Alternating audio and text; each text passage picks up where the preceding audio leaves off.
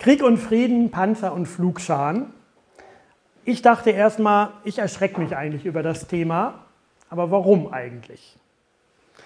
Also herzlich willkommen zu diesem Schwarzbrotabend zum Thema Krieg und Frieden, Panzer zu Flugscharen. Wer hätte im Februar 2022, als der Angriffskrieg Russlands gegen die Ukraine begonnen hat, gedacht, dass wir Mitte Oktober immer noch diesen aktuellen heißen Konflikt zwischen zwei Ländern vor Augen haben? Der mit Boden- und Luftstreitkräften, mit Bomben, Raketen, Panzern, Drohnen, Minen und mit vielen anderen Waffen geführt wird. Und ehrlich gesagt, mich erschreckt dieser aktuelle Krieg und auch die tägliche Berichterstattung dazu, obwohl die Rückfrage erlaubt sein müsste, warum erschreckt es mich eigentlich? Habe ich mit vielen anderen geträumt, dass die Welt nach dem Zweiten Weltkrieg und dass die Menschheit immer besser wird, dass sie den Krieg verlernt. Ich glaube, jeder von uns, jede von uns hat einen persönlichen Zugang zum Thema Krieg und Frieden. Und ich möchte gleich an den Tischen euch Gelegenheiten geben, das auch miteinander zu teilen. Und ich starte mal mit meiner Reflexion. Meine Großeltern gehörten zur Kriegsgeneration. Als Fünfjähriger habe ich meinen Opa Wilhelm Schiebold vor Augen, der nur noch ein Bein hatte, weil er als junger Mann im Krieg verletzt wurde. Und ich habe negative Erinnerungen, denn er war ein sehr harter Mann, denn die Erfahrungen des Zweiten Weltkriegs haben ihn als jungen Mann unerbittlich gemacht. Gewalt in der Erziehung waren die Folge, Schläge und härtere Zuchtmaßnahmen mit der Rute waren durch ihn im Elternhaus meiner Mutter an der Tagesordnung. Und obwohl er selber den Schlagstock nicht mehr vom Schrank holen konnte, aufgrund seiner Behinderung, mussten es halt die Kinder tun. Was genau mein Opa im Krieg erlebt hat, habe ich nie erfahren. Er hat es nicht erzählt. Und auch meine Mutter hat es, glaube ich, nie erfahren. Nun, meine leiblichen Eltern gehören zur Nachkriegsgeneration. Mein Vater hat uns lebendig erzählt, wie sie in den Hungerjahren im zerstörten Hamburg nachts an den Güterbahnhof sich geschlichen haben, um Kartoffeln oder Kohlen von den Waggons zu stehlen. Wie es monatelang nur Grießbrei gab oder Wassersuppe. Ein kleiner Sprung in meiner Schulzeit war die Auseinandersetzung mit der Ideologie und Propaganda des Nationalsozialismus sehr intensiv. Der Besuch von Konzentrationslagern war eindrücklich. Das Bewusstsein für das Unrecht von Krieg und Gräueln des sogenannten tausendjährigen Reiches ist bei mir, glaube ich, sehr hoch. Und ich erinnere mich an 1990, ich war in der Oberstufe und wir haben jede freie Minute ferngesehen, wegen des Krieges von Irak gegen Kuwait. Irak hat Kuwait angegriffen und die USA hat in diesen Krieg eingegriffen. Ich glaube sogar ohne UN-Mandat. Und die Frage wurde gestellt, ist dieser Krieg gerecht? War das ein Krieg um Öl oder um höhere Ziele?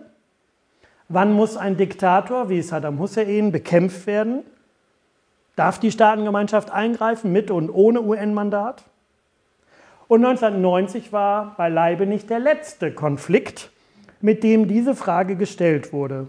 Es war im Jugoslawienkriegen so, in Syrien und auch nach den asymmetrischen Kriegen wie den Terroranschlägen des World Trade Centers in New York und danach dem sogenannten Krieg gegen den Terror.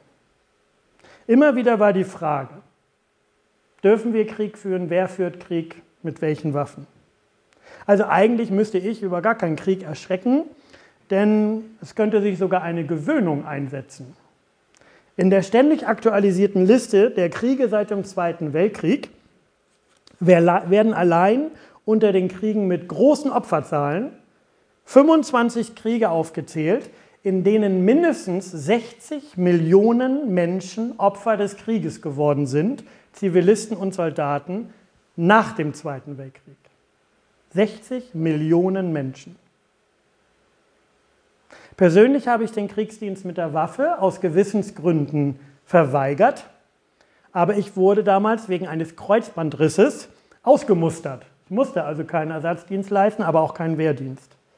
Ich habe dann zwei freiwillige soziale Jahre absolviert, bevor ich angefangen habe, evangelische Theologie zu studieren.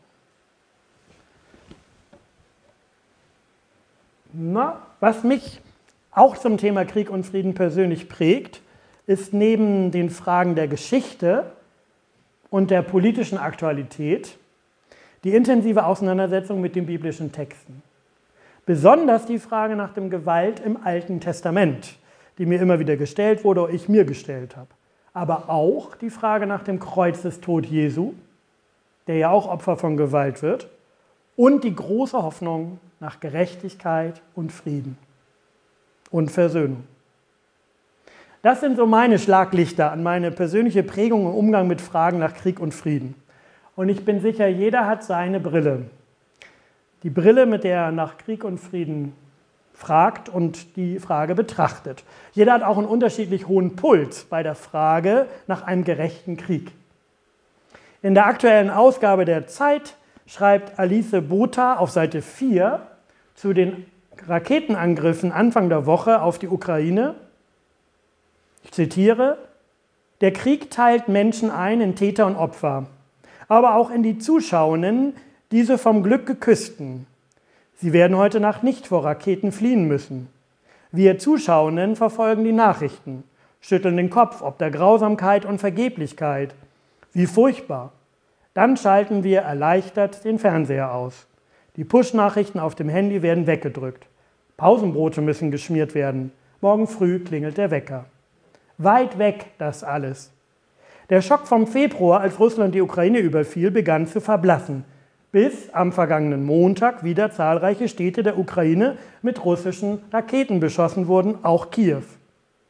Und dann schreibt die Autorin, an welchen Plätzen in Kiew Raketen eingeschlagen sind und was das für Plätze sind. Und dann schreibt sie, das ist, als wäre eine Rakete neben der Hamburger Elbphilharmonie eingeschlagen, als würde so ein Geschoss ein Krater der Ludwigs-Maximilian-Universität in München reißen. Wir nennen Wladimir Putin nicht einen Terroristen, auch dann nicht, als seine Luftwaffe ukrainische Krankenhäuser bombardierte. Dieser Krieg wirft vieles von dem um, was an Gewissheiten in Deutschland herrschte. Aber die Sprache kommt nicht hinterher.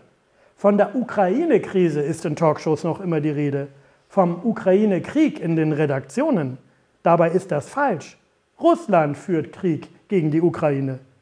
Stell dir vor, die russischen Raketen schlügen in Hamburg statt in Kiew, oder man müsste jetzt sagen in Hannover ein. Wie spräche man dann über diesen Krieg?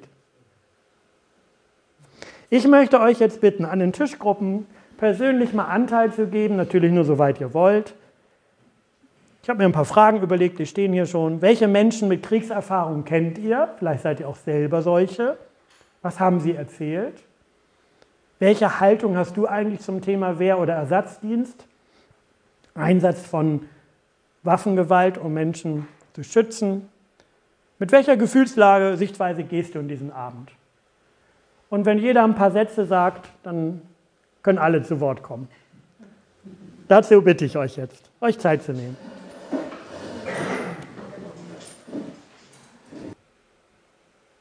Die zweite Frage, die ich stellen möchte, ist eben diese Frage nach einem gerechten Krieg. Und das wurde in der gesamten Kirchengeschichte und Philosophiegeschichte immer wieder behandelt. Und ich möchte euch mal die sechs oder fünf Kriterien vorstellen. Die erste Frage nach einem gerechten Krieg ist die Frage nach der Justa Causa. Hat der Krieg eine gerechte Ursache? Hat er eine gerechte Ursache, einen guten Grund? Als gerecht gilt nach heutigem Völkerrecht die Selbstverteidigung eines Staates oder Bündnisses gegen einen bewaffneten Angriff gemäß Artikel 51 der UN-Charta. Darin eingeschlossen ist auch der Präemptivschlag, das heißt die vorbeugende Verteidigung gegen eine unmittelbar bevorstehende Aggression. Das Beispiel dafür wäre der Sechstagekrieg Israels 1967. Zulässig sind ferner vom UN-Sicherheitsrat genehmigte militärische Maßnahmen gegen eine Friedensbedrohung, einen Friedensbruch oder eine Angriffshandlung gemäß Artikel 39 und 42 der UN-Charta. Das wäre zum Beispiel der Golfkrieg 1991, aber vom UN-Sicherheitsrat genehmigt. Problem natürlich, wenn im UN-Sicherheitsrat eine Vetomacht sitzt, die selber den Krieg führt. Der zweite Aspekt, gibt es eine recta intentio, eine ehrliche Absicht. Zweites Kriterium ist diese ehrliche Absicht. Ehrlich ist die Absicht, wenn es tatsächlich um die Bewältigung einer Bedrohung des Friedens oder die Abwehr einer Aggression geht, mit dem Ziel, das Leben und die Unversehrtheit unschuldiger Menschen zu schützen, die Unversehrtheit und politische Unabhängigkeit eines Staates zu sichern oder wiederherzustellen, letztlich die Existenz von Staat und Volk zu gewährleisten. Zu diesem Zweck ist das Vernichten oder Verhindern von Massenvernichtungswaffen in den Händen eines Despoten legitim, zumal wenn er bereits in der Vergangenheit nicht davor zurückschreckte, sie gegen ein anderes Land und gegen das eigene Volk einzusetzen.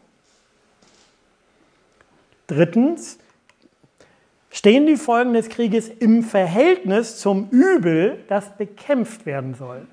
Stehen also die Folgen des Kriegseinsatzes im Verhältnis, deshalb Proportionalitatis,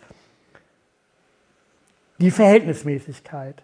Selbst bei der Annahme eines gerechten Grundes und einer ehrlichen Absicht ist ein Krieg nur zu rechtfertigen, wenn dessen Folgen voraussichtlich weniger schlimm sind als das Übel, das bekämpft werden soll.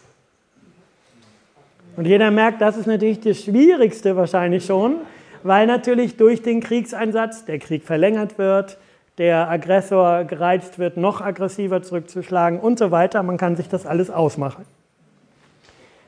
Die vierte klassische Frage nach einem gerechten Krieg ist die nach der Autoritas, legitimer Autoritas. Wer bevollmächtigt den Krieg?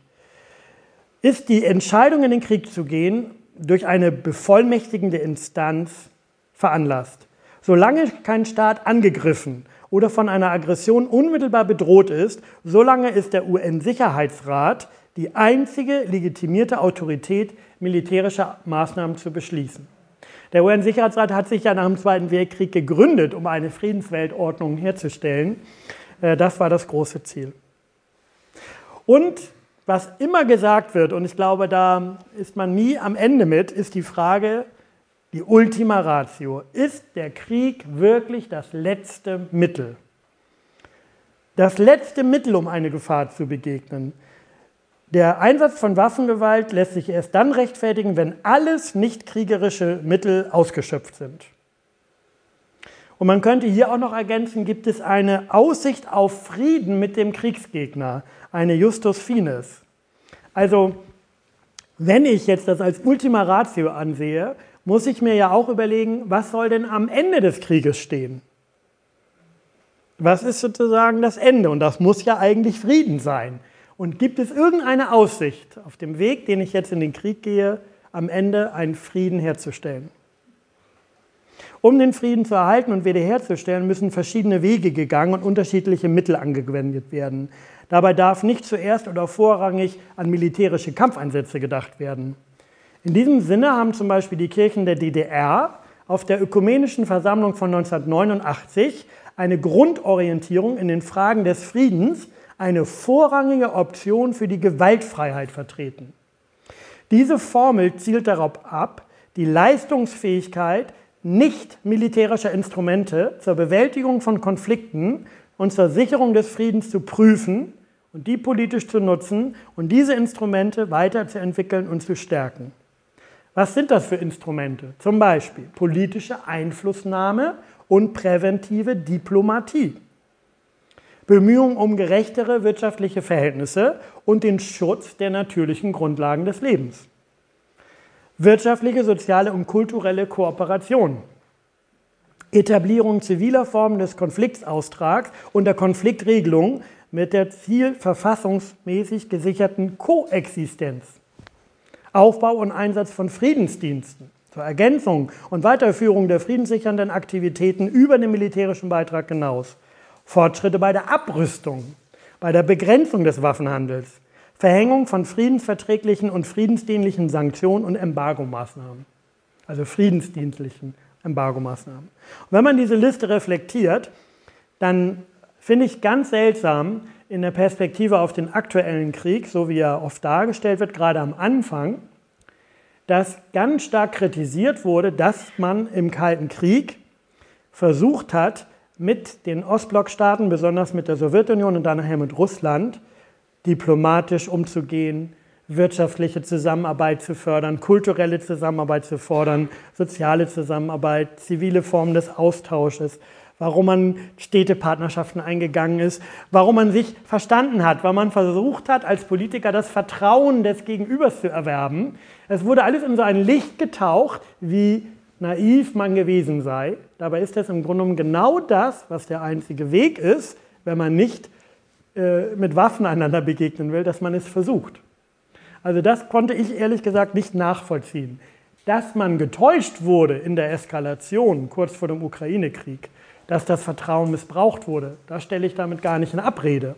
Nur dass die anderen 30, 40 Jahre davor ähm, nicht einfach falsch waren oder dumm, das denke ich, muss man auch sagen dürfen. Und das Letzte ist, es gibt auch nicht nur die Frage nach der Gerechtigkeit des Krieges an sich, sondern der Gerechtigkeit im Krieg. Das machen wir uns oft nicht klar, dass man auch im Krieg Regeln befolgen muss. Und die sind auch ja in der UN-Charta und an vielen anderen Orten welch, äh, verbrieft. Welche Regeln werden im Krieg befolgt? Auch in einem gerechten Krieg, wenn es so etwas gibt, müssen die Regeln des humanitären Völkerrechts eingehalten werden. Zum Beispiel ist der Einsatz von Nuklearwaffen höchstens bei Gefährdung der staatlichen Existenz zulässig. So das Gutachten des Internationalen Gerichtshofs von 1996. Was sind die Regeln im Krieg? Werden Zivilisten und Soldaten unterschieden? Das ist mal das Erste. Und werden dann zivile Opfer vermieden? Werden Zivilisten im Krieg geschützt? Werden Kriegsgefangene human behandelt? Das sind die so hat sich die Völkergemeinschaft geeinigt, Regeln im Krieg. Und deshalb gibt es auch Kriegsverbrechen, weil nicht der Krieg an sich schon ein Verbrechen ist, sondern im Krieg kann ich Verbrechen ausüben. Deshalb gibt es auch einen internationalen Gerichtshof, noch gar nicht so lange. Nun ist jeder dieser Kriterien Fragen, alle diese sechs Fragen, hat der Krieg eine gerechte Ursache, hat er eine ehrliche Absicht, stehen die Folgen im Verhältnis zum Übel, Wer bevollmächtigt den Krieg? Ist der Krieg das letzte Mittel? Alle sind nicht leicht für einen konkreten Konflikt zu beantworten. Und natürlich gibt es auch die Position, dass ein Krieg gar nicht gerecht sein kann. Aber ich halte diese fünffache Frage für eine wichtige ethische Beurteilung, ob man einen Krieg unterstützen kann, für sehr hilfreich und auch für sehr bedeutend. Nun habe ich ja versprochen, dass ich mich auch biblisch dem Thema nähe und deshalb möchte ich etwas zum Menschen- und Gottesbild sagen zu diesem Thema. Zum biblischen Menschenbild. Pessimistischer als gewünscht. Ich kann das ja gut verstehen, dass viele Menschen eigentlich von den Religionen und besonders vom Christentum sich wünschen, sie möge doch die Gewalt zwischen Menschen, zwischen Völkern und Staaten überwinden. Und wenn Gott Liebe ist, wie es ja nun im Johannesbrief heißt. Und wenn die Feindesliebe Jesu sich durchsetzt, dann müsste es doch friedlicher werden auf der Welt, nach 2000 Jahren Christentumsgeschichte oder noch länger jüdisch-christlicher Geschichte. Aber uns ist bewusst oder unbewusst klar, dass der Mensch auch nach dem größten Krieg des letzten Jahrhunderts, dem Zweiten Weltkrieg, nicht besser geworden ist, nicht humaner. Es bleibt zwar erstaunlich, dass die mit Nazi-Deutschland verfeindeten Länder nach dem Ende des Krieges, unmittelbar eigentlich nach dem Ende des Krieges, die Hand zur Versöhnung gereicht haben und zur Zusammenarbeit, sogar zum Wiederaufbau gereicht haben. Trotzdem haben die Menschen in Europa und erst recht nicht weltweit den Krieg schon verlernt. Und für die biblische Sichtweise auf den Frieden und die Sehnsucht nach dem Frieden müssen wir feststellen, die Bibel stellt den Frieden vor einen grausamen Hintergrund. Alle Vorhänge, die diesen verbergen sollen, zieht sie beiseite. Sichtbar wird eine Szene voller Gewalttätigkeit. Gewalttat prägt menschliche Geschichte. Gewalt frisst sich in die Struktur unserer Welt hinein und verändert sie.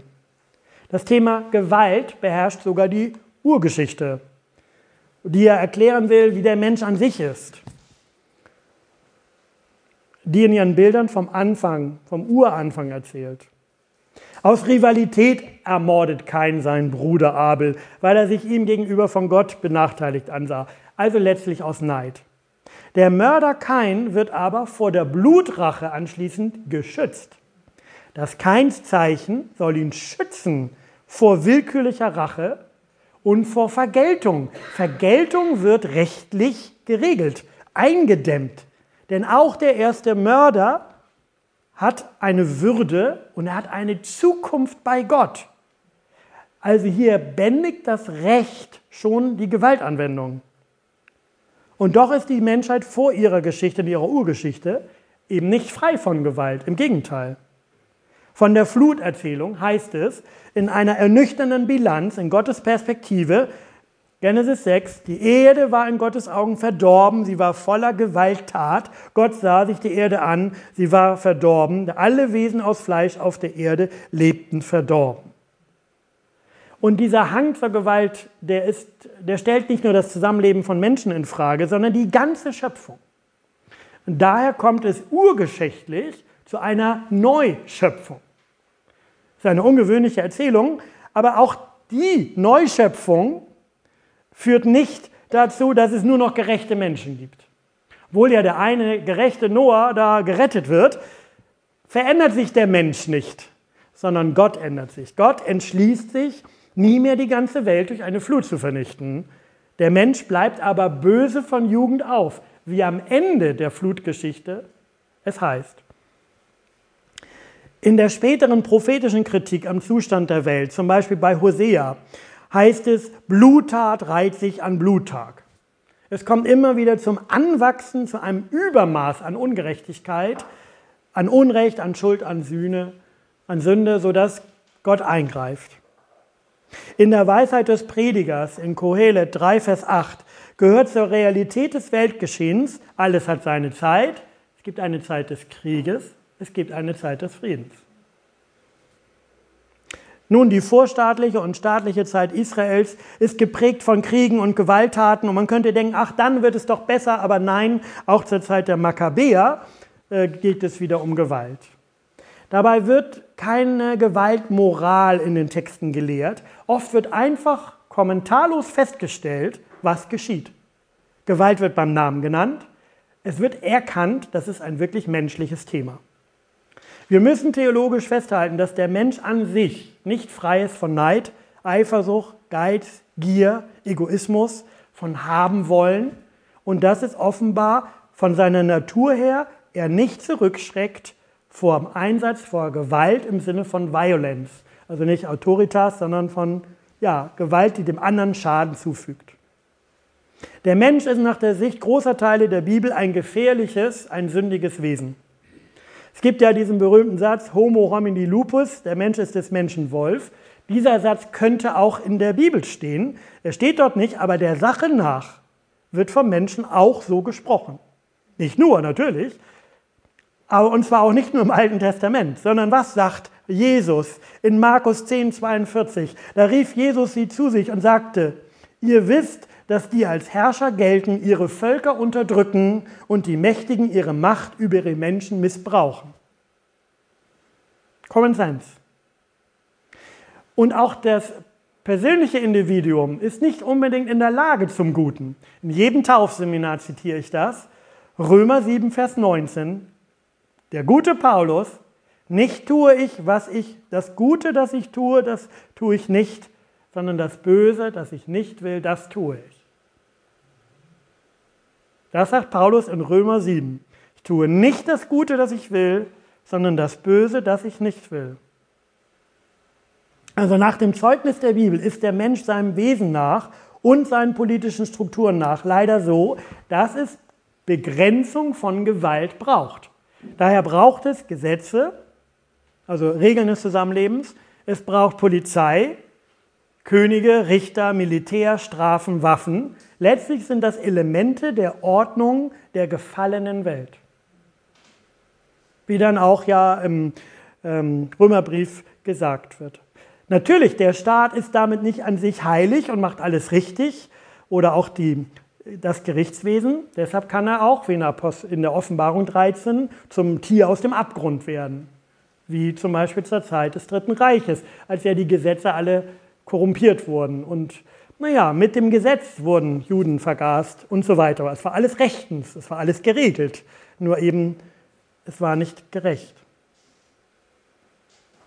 Mit diesem Urproblem, nämlich der ja, Sündhaftigkeit des Menschen, möchte ich noch drei Weisen zeigen, wie die Bibel damit umgeht. Das eine ist, wir dürfen das beklagen. Wir müssen das nicht verdrängen. Klagen und nicht verdrängen ist ein Atemhole der Seele. Die biblischen Gebete und Texte, die beklagen ganz häufig die Gewalt der Feinde. Die Unterdrückten, die Schwachen, die Bedrängten, die finden einen Weg, sich Luft zu verschaffen. Nicht indem sie zum Gegenschlag ausholen selbst und sich bewaffnen, sondern indem sie fragen, warum, wozu und wie lange noch. Die Rache- und Feindpsalmen sind eine notwendige Atemhilfe des Alten Testaments. Sie wollen Gewalt dadurch begrenzen, vor menschlicher Willkür, vor Eskalation und der Anwendung vor Gewalt, indem sie jetzt einen kommunikativen Raum schaffen, also einen Raum erstmal nur mit Worten, eine Ventilfunktion durch die Klage. Sie nehmen nicht die Rache selbst in die Hand, sondern sie wünschen mit Worten diese Rache. Deshalb sind auch so krasse Texte, zerschmetter das Kind des Feindes an den Felsen, in diesen Kontext einzuordnen. Weil das bedeutet, ich wünsche mir, dass der Feind keine Nachkommen hat, keine Zukunft hat, dass nicht auch noch die nächste Generation über uns herrscht. Aber das wird in Worten Gott delegiert. Es wird der Gerechtigkeit Gottes anbefohlen. Die Rache wird nicht selbst in die Hand genommen, sondern der Unterdrückte für den Umgang mit Frustration und Ungerechtigkeit zwischen Menschen, auch der christlichen Kirche, ist es notwendig, Hilfen anzubieten, anstatt Aggressionen zu verdrängen. Also zu sagen, das darf man gar nicht denken, sagen. Die Gebete der Bibel dürfen das sagen. Ehrlich aggressiv sein, frustriert, ohnmächtig. Sie dürfen die Schattenseiten des Lebens in die Spiritualität integrieren. Aber diese Erlaubnis der Rache geschieht nur in Worten und wird an, das Problem wird an Gott delegiert. Gott soll einschreiten. Er behält das Gewaltmonopol. Ihm wird auch überlassen, ob er eingreift, wie er eingreift, wann er eingreift. Was ganz oft bei militärischen Konflikten dann auf dem Spiegeltitel oder irgendwo anders steht, ist Auge um Auge, Zahn um Zorn. Und das Wort hat schon so eine Berühmtheit bekommen, dass man denkt, ja, stimmt, typisch Bibel, immer ein noch drauf. Aber diese Verse sollten damals gegen die Blutrache, die Steigerung von Gewalt zurückdrängen. Die Rache soll gerade nicht eskalieren. Also ihr zerstört eine Brücke, wir feuern 100 Raketen ab, sondern Brücke, eine Brücke, eine Brücke. Dann wäre nach dieser Theorie ein Ausgleich und damit wieder Shalom hergestellt. Das sollte also die Vergeltung begrenzen. Und dann weiß man noch über diese sogenannte Talionsformel, Vergeltungsformel Leviticus 24, dass sie nicht wörtlich genommen wurde. Also es ist nicht bekannt, dass die Leute nur mit einem Auge rumliefen, alle, ne, weil einer dir ein Auge ausgeschlagen hat, sondern es ist, war eine Schadensersatztabelle, wie bei der Versicherung, ähm, dass ne, Behinderung 30 Prozent so und so Geld wert sind. Das heißt, in der Anwendung war es auch noch nicht bei Realität, aber die Worte sollten die Gewalt begrenzen, das ist das Entscheidende. Wer realistisch über Krieg und Zwischenmenschliches reden will, benötigt einen unverstellten Blick auf die Verhältnisse. Er sollte Gewalt nicht beschönigen oder retuschieren. Und ich glaube, dass gerade das Alte Testament überraschend ehrlich von Schuld und Gewalt und auch Tod erzählt und auch Erzählungen ja, von Betrug und Unrecht, so zum Beispiel von David und Bathseba und dem Tod des, des, betrogenen Ehemannes. Und wie er den betrogenen Ehemann Uriah mit dem eigenen Brief an die gefährlichste Stelle der Front schickt. Das ist ja ein ganz negatives David-Bild, obwohl er der große König war. Und das erzählt, äh, erzählen die Sammelkönige-Bücher. Und dann gibt es ein chronistisches äh, Bild auf David, das diese Episode einfach weglässt und ein ganz ideales David-Bild zeichnet. Das heißt, wir haben immer den Wunsch, dass die Menschen doch perfekt sind und auch der König David fleckenlos ist.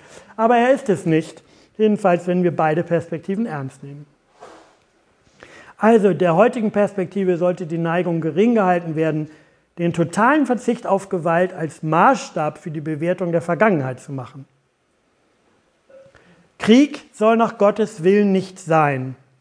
So hat die erste Vollversammlung des Ökumenischen Rates der Kirchen unter dem Eindruck des Zweiten Weltkriegs formuliert. Daraus wurde später die Forderung, den Krieg abzuschaffen, ehe er die Menschheit abschafft. Wir können ja heutzutage die Menschheit zigfach vernichten. Doch der Krieg lässt sich halt nicht per Dekret aus der Welt schaffen. Die Vereinten Nationen haben längst jeden Angriffskrieg geächtet, verschwunden ist er trotzdem nicht. Und auch jetzt können 143 Staaten sagen, die Annexion ist Unrecht. Erstmal ändert es nichts, außer dass es in den Büchern steht. Zu fest wurzelt der Drang zur Zerstörung in den Abgründen der menschlichen Seele. Wer also die Dynamik mörderischer Gewalt, die Völker spaltet, Gesellschaften zerrüttet und Staaten zugrunde richtet, auf ihre Wurzeln befragt, sieht sich mit der Sünde der selbstherrlichen Abkehr des Menschen von Gott konfrontiert. Und deshalb steht diesem Satz, Krieg soll nach Gottes Willen nicht sein, der andere Satz entgegen, insofern die Menschen Sünder sind, droht ihnen die Gefahr des Krieges und sie wird ihnen drohen bis zur Ankunft Christi. Wir haben auch als Christen leider keine bessere Botschaft in dieser Welt, obwohl beide Sätze stimmen. Krieg soll nach Gottes Willen nicht sein. Ein vierter Anlauf zum biblischen Gottesbild, eine Korrektur des lieben Gottes. Also noch mehr Kopfzerbrechen als die Frage, ja, warum führen Menschen eigentlich äh, Krieg und sind so gewalttätig, ist für viele Menschen die Frage, wieso verhindert Gott das nicht und wie kann er das überhaupt zulassen? Und da sind natürlich wir bei den tiefen Grundfragen nach dem Weltbild und des Zusammenspiels von menschlicher Freiheit und göttlicher Freiheit. Ich möchte an dieser Stelle eine hoffentlich heilsame Korrektur des Gottesbildes vorschlagen, die auch Manfred Oeming in einem literarischen Gespräch mit Jürgen Ebach entwickelt. Und das ist folgende Passage. Jürgen Ebach hat es auf den kühnen, aber doch treffenden Vergleich mit der Alltagserfahrung und der Begegnung mit einem Hund gebracht.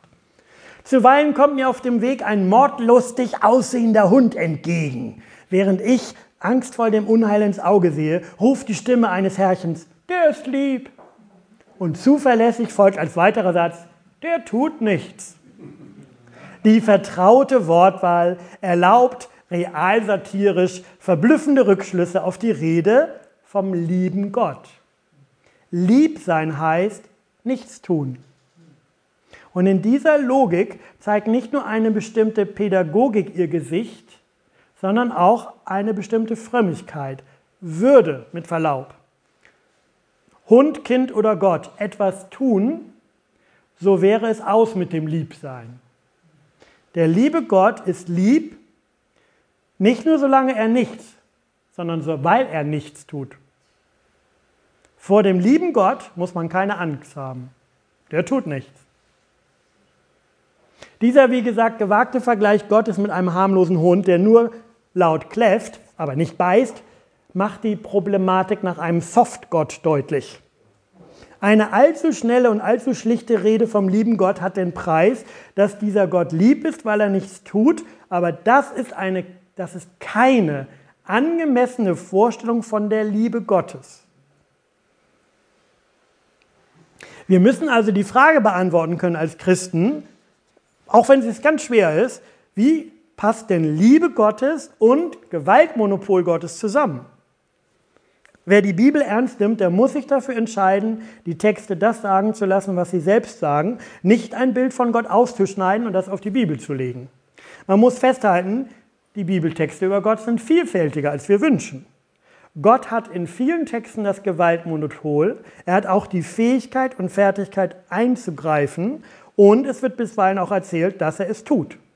Er tut es nicht pausenlos, er tut es nicht ständig, er tut es auch nicht willkürlich, nicht launisch, aber Gott setzt seine Macht und Herrlichkeit im Lauf der Geschichte ein. Und manchmal ist Gott dabei nur in der Sprache gewalttätig, aber er handelt trotzdem gewaltig. In manchen Bibeltexten wird manchmal militärische Sprache benutzt, ohne dass es zu Kampfhandlungen kommt im Hintergrund. Und das ist ganz interessant, dass gerade bei der Rettung vor dem ägyptischen Heer, was ja eigentlich eine militärische Situation ist, das Volk Israel flieht vor dem Heer des Pharaos, das im Militärjargon erzählt wird, beim Schilfmeerwunder in Exodus 14, 15.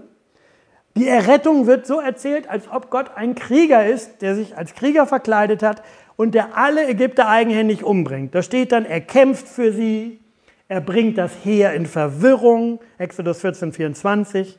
Und dann wird die Heldentat von Deborah besungen, er warf Rosse und Wagen ins Meer, Exodus 15, 1. Und seine Rechte erschlug die Feinde, Exodus 15, 6. Und dann ist das Fazit, der einzige Satz, in dem Gott Krieger genannt wird, ist nämlich Exodus 15,3. Der Herr ist ein Krieger, Jahwe ist sein Name. Der Herr ist ein Mann des Krieges. Und das ist doch interessant, dass an der einzigen Stelle, wo Gott wirklich Krieger genannt wird, gar keine militärische Tatsache im Hintergrund steht. Es kommt ja gar nicht zu einer Kampfhandlung, sondern es wird ein Naturwunder erzählt. Das Volk Israel kann trockenen Fußes durchs Meer schreiten und als die äh, ägyptischen Soldaten kommen, schwappt das Meer zurück. Das wird sogar im Text mit Sturm und Wellen erklärt, also gar nicht militärisch. Aber die Sprache ist wie beim Fußballspiel manchmal. Ne? Er versenkt den Ball im Tor. Das kennen wir heute auch noch aus solchen Phasen. Man muss aber feststellen, im Alten Testament wird Krieg nicht als ethisch gut dargestellt oder als erstrebenswert. Es wird auch nicht verherrlicht, ausgeschmückt. Krieg ist gefährlich, und es muss von Gott in Grenzen gehalten werden. Es gibt keine Lust an Gewaltdarstellungen in den Texten, gerade wenn man sie mit anderen Texten der Religionsgeschichte vergleicht. Und beim Passafest, wenn man die Rettung aus Ägypten besingt, verzichtet man auf ein Halleluja im Gottesdienst aus Respekt vor den Opfern. Schließlich sind die Ägypter im Meer ertrunken. Die theologische Absicht vieler Texte ist, militärische Siege auch in dieser Landnahmezeit als Gotteslob, nicht als Ergebnis eigener kriegerischer Listtaktik oder Übermacht darzustellen. Es gibt ganz viele spannende Erzählungen, äh, gerade im Josua Richterbuch, wo man immer genau das Gegenteil erzählt. Die Streitmacht Israels wird künstlich reduziert. Dann steht da, es waren noch zu viele, 10.000, viel zu viele. Dann würdet ihr euch rühmen. Am Ende sind es nur 300, ja. Der Sieg soll eindeutig ein göttlicher Sieg sein. Israel soll nicht auf Rosse, nicht auf Pferden, nicht auf Soldaten sein Vertrauen setzen, also auf Panzer und Raketen. Mit der Deutung von politisch-militärischen Ereignissen auf das Handeln Gottes steht Israel aber in der altorientalischen Geschichtsdeutung nicht allein da. Es ist eher erstaunlich, dass sie sogar ihre Niederlagen militärischer Art mit dem Glauben an Gott verbinden können dass sie sagen können, wir haben gegen die Assyrer verloren, nachher, wir haben gegen die Babylonier verloren, weil Gott das wollte.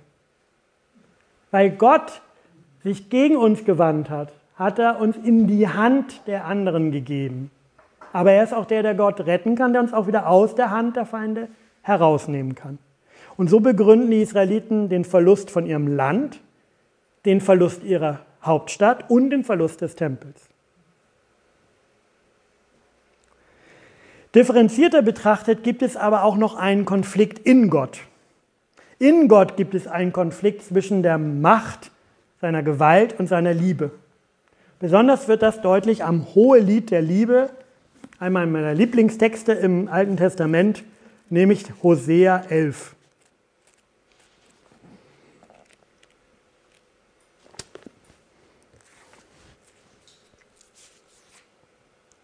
Als Israel jung war, gewann ich es lieb. Aus Ägypten rief ich sie wie ein Vater seinen Sohn. Kaum hatte ich sie gerufen, ließen sie von mir davon. Sie brachten Schlachtopfer dar für die Baal-Götter, Rauchopfer für die Götterbilder. Dabei war ich es doch, der Ephraim das Laufen beibrachte. Ich habe doch das Volk an die Hand genommen. Aber sie wollten von meiner Fürsorge nichts wissen. Ich war für sie wie jemand, der sein Tier schonend am Strick zieht. Eine Form von Gewalt, von Autorität, ja. Und der es leitet. Ich führte sie liebevoll an einem Seil.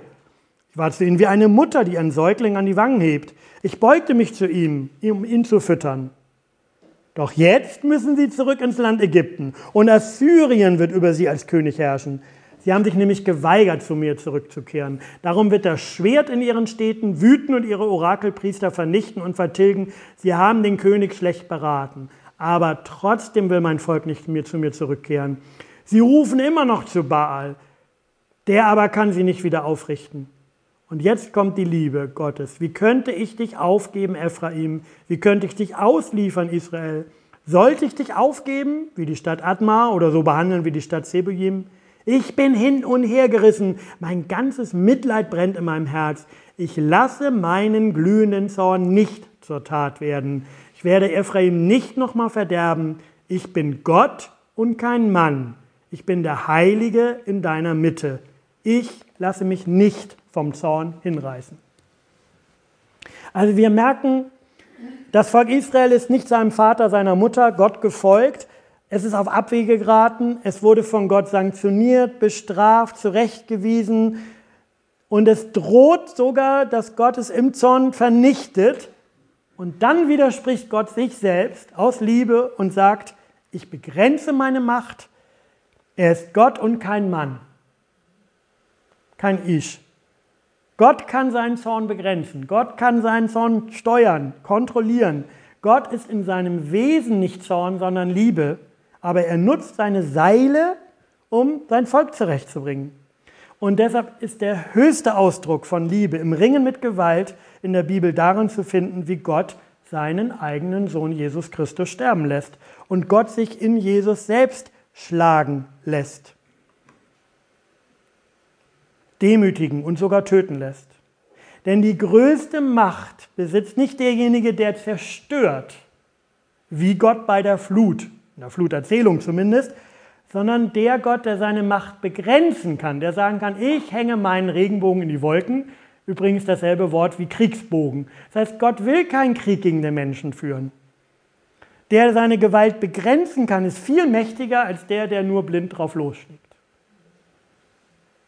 der sogar dem Feind vergeben kann, wie Jesus Christus mit seinen Worten am Kreuz, Vater, vergib ihnen, denn sie wissen nicht, was sie tun, der ist viel mächtiger.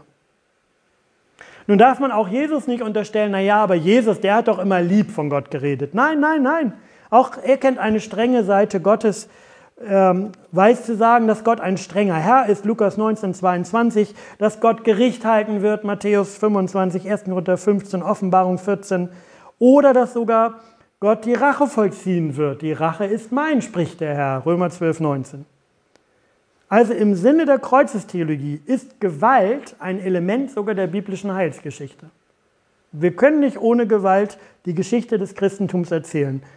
Und zwar, wenn wir vom Propheten Jesaja über den Gottesknecht hören und wenn wir das auf Jesus beziehen, dann steht dort, die Strafe liegt auf ihm, auf dass wir Frieden hätten, durch seine Wunden sind wir geheilt. Jesus fungiert hier als Blitzableiter, als Sühnopfer, als derjenige, der durch seinen Tod, durch seinen gewaltvollen Tod die Gewalt an vielen verhindert. Nun wird in neueren Schriften der Friedensthetik immer weniger vom gerechten Krieg, sondern vom gerechten Frieden gesprochen. Und das fehlt mir auch in der aktuellen Debatte. Der Fokus, wir werden ja damit, ich will nicht sagen bombardiert, ja doch, ist immer auf Waffenlieferung, auf Geländegewinne, auf die Frage nach Kräftegleichgewicht, nach Bedrohung, nicht auf die Frage, wie ist denn der Weg zum Frieden überhaupt? Wie sieht er denn aus? Ein gerechter Krieg kann nicht ohne die Frage nach dem Weg zum Frieden geführt werden, nach der Kriegsnachsorge. Ich zitiere aus einer Schrift Gerechter Friede. Die Zeit nach dem Krieg ist die Zeit vor dem Krieg. Die Zeit nach dem Krieg ist die Zeit vor dem Krieg. Dieses böse Wort spricht eine Erfahrung aus, die sich immer wieder bestätigt und doch nur selten bedacht und beachtet wird. Ein Krieg beginnt nie erst, wenn geschossen wird, und er endet nicht, wenn die Waffen schweigen. Wie er längst vor dem ersten Schuss in den Köpfen und Herzen von Menschen begonnen hat, so braucht es lange Zeit, bis der Friede in den Köpfen und Herzen einkehrt. Wer das ignoriert, bereitet dem nächsten Krieg den Weg. Wer den Frieden will, hieß es früher, muss für den Krieg gerüstet sein. Heute müssten wir sagen, wer den Frieden will, muss für den Frieden bereit sein. Er ergibt sich nicht von selbst, schon gar nicht, wenn ganze Völker schweres Unrecht erdulden müssen und viele Menschen tief in ihrer Würde verletzt würden. Das Gift nie ausgesprochenen Leids, nie eingestandener Schuld, nie verziehenen Unrechts nährt das Verlangen nach Rache und Vergeltung.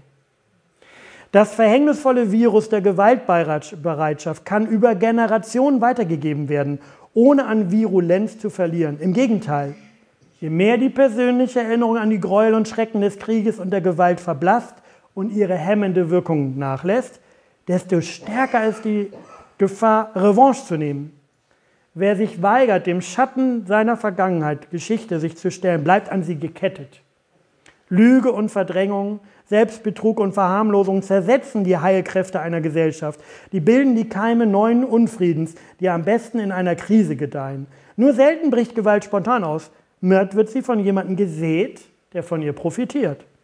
Vergangenes Leid wird missbraucht, um neues Leid zu rechtfertigen. Am leichtesten gelingt dieses zynische Spiel mit unschuldigem Leid. Damit es auch während des Krieges möglich bleibt, irgendwann wieder Frieden zu schließen, müsse, das sagt Kant in seiner Friedensschrift, ein gewisses Maß an Vertrauen in den Feind gewahrt werden. Besser lässt sich kaum ausdrücken, dass Menschen ohne Vertrauen nicht miteinander leben können. Wo es fehlt, klafft ein Abgrund zwischen ihnen, der sie noch tiefer trennt als der Krieg.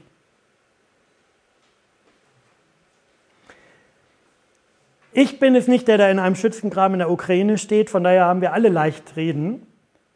Aber in dem Moment, wo ich als Soldat denke, der Feind ist nur noch ein Ork, also eine unmenschliche Gestalt, die man einfach nur töten kann, in dem Moment gibt es keinen Weg zum Frieden.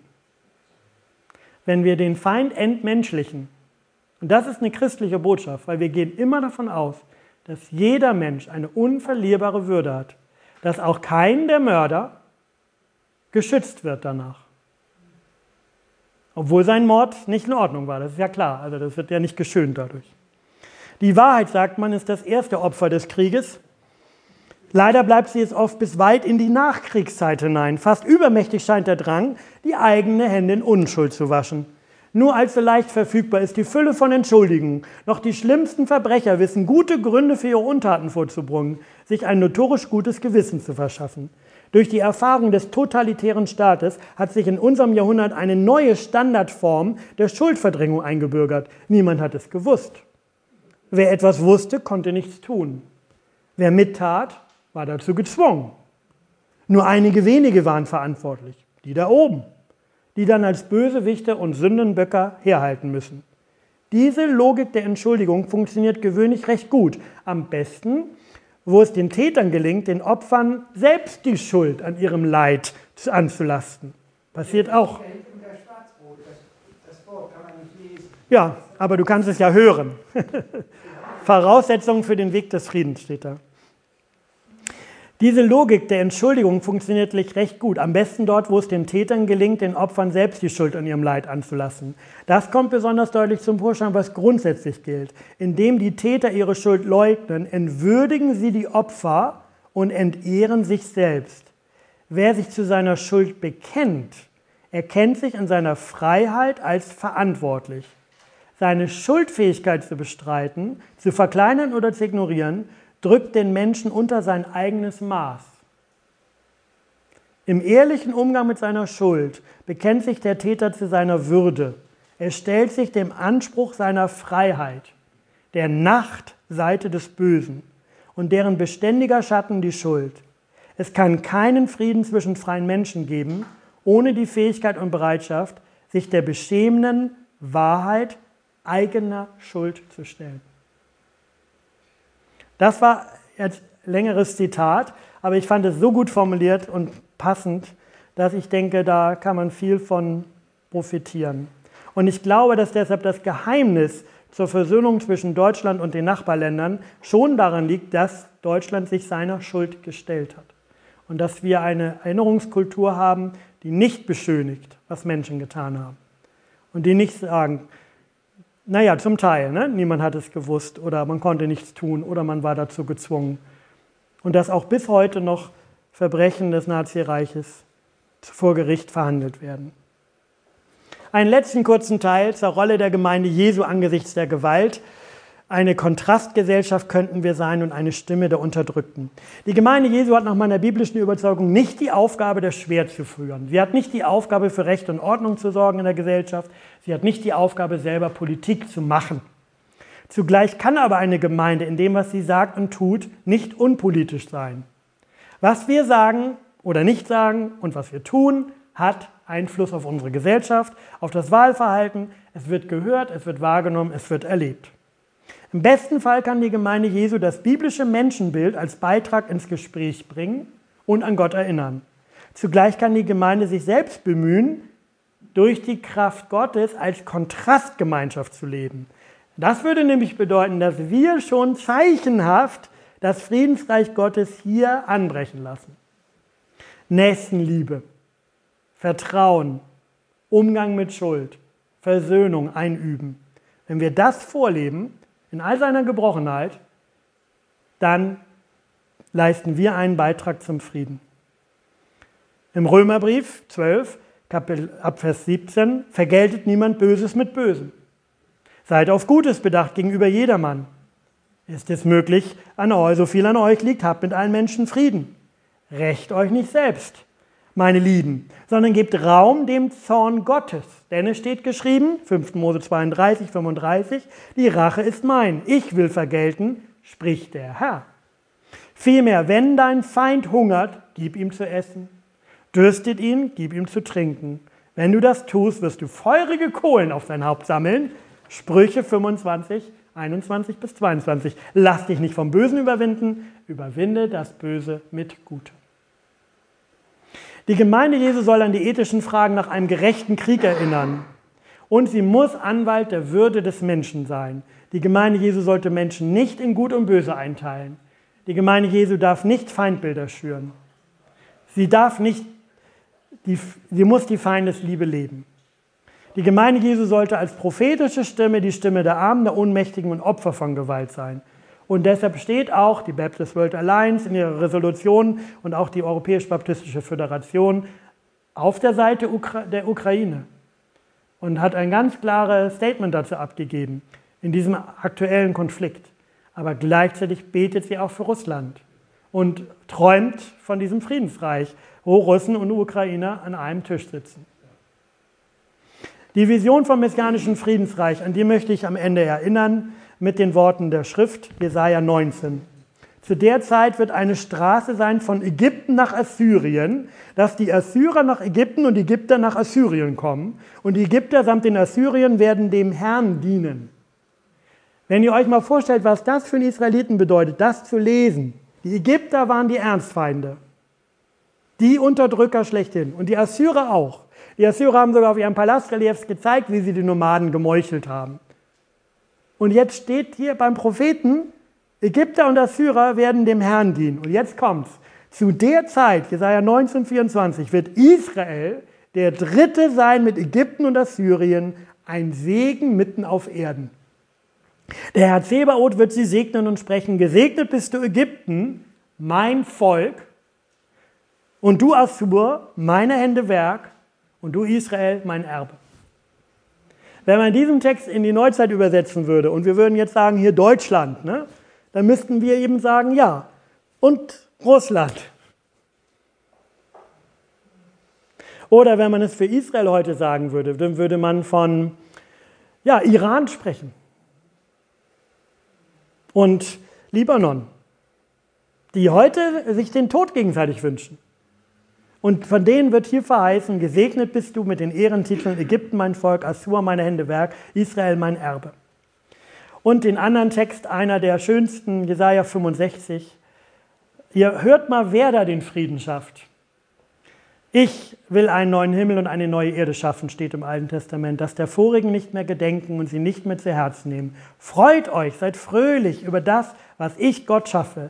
Ich erschaffe Jerusalem zur Wonne und sein Volk zur Freude. Ich will fröhlich sein über Jerusalem und mich freuen über mein Volk. Nein, man soll nicht mehr hören die Stimme des Weins noch die Stimme des Klagens. Es sollen keine Kinder mehr da sein, die nur einige Tage leben oder Alte, die ihre Jahre nicht erfüllen. Als Knabe gilt, wer 100 Jahre alt ist und stirbt.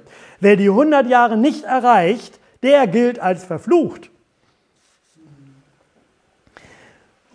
Sie werden Häuser bauen und bewohnen, sie werden Weinberge pflanzen und ihre Früchte essen. Sie sollen nicht bauen, was ein anderer bewohnt, nicht pflanzen, was ein anderer isst. Denn die Tage meines Volkes werden sein wie die Tage eines Baumes, und ihre Hände Werk werden meine Auserwählten genießen. Sie sollen nicht umsonst arbeiten und keine Kinder für einen frohen Tod zeugen. Sie sind das Geschlecht der Gesegneten des Herrn, und ihre Nachkommen sind bei ihnen. Und so soll es geschehen. Ehe sie rufen, will ich antworten. Wenn sie noch reden, will ich hören. Wolf und Lamm soll beieinander weiden. Der Löwe wird Stroh fressen wie das Rind. Die Schlange muss Erde fressen. Man wird weder Bosheit noch Schaden tun von meinem ganzen heiligen Berg, spricht der Herr. Also wie wäre das, wenn in der Gemeinde Jesu Konfliktvorsorge, Konfliktbewältigung und Konfliktnachsorge eingeübt werden? Wenn wir im Blick auf die vollkommene neue Welt zeichenhaft ab und zu das hier erleben, dann könnten vielleicht sogar heute schon einige Panzer zu Flugscharen umgeschmiedet werden. Es bleiben bei diesem Thema ganz sicher Fragen offen, Anders kann ich mir das Ende dieses Abends nicht vorstellen und daher bin ich jetzt gespannt auf den Austausch mit euch über eure Gedanken und alles, was euch dazu einfällt. Vielen Dank.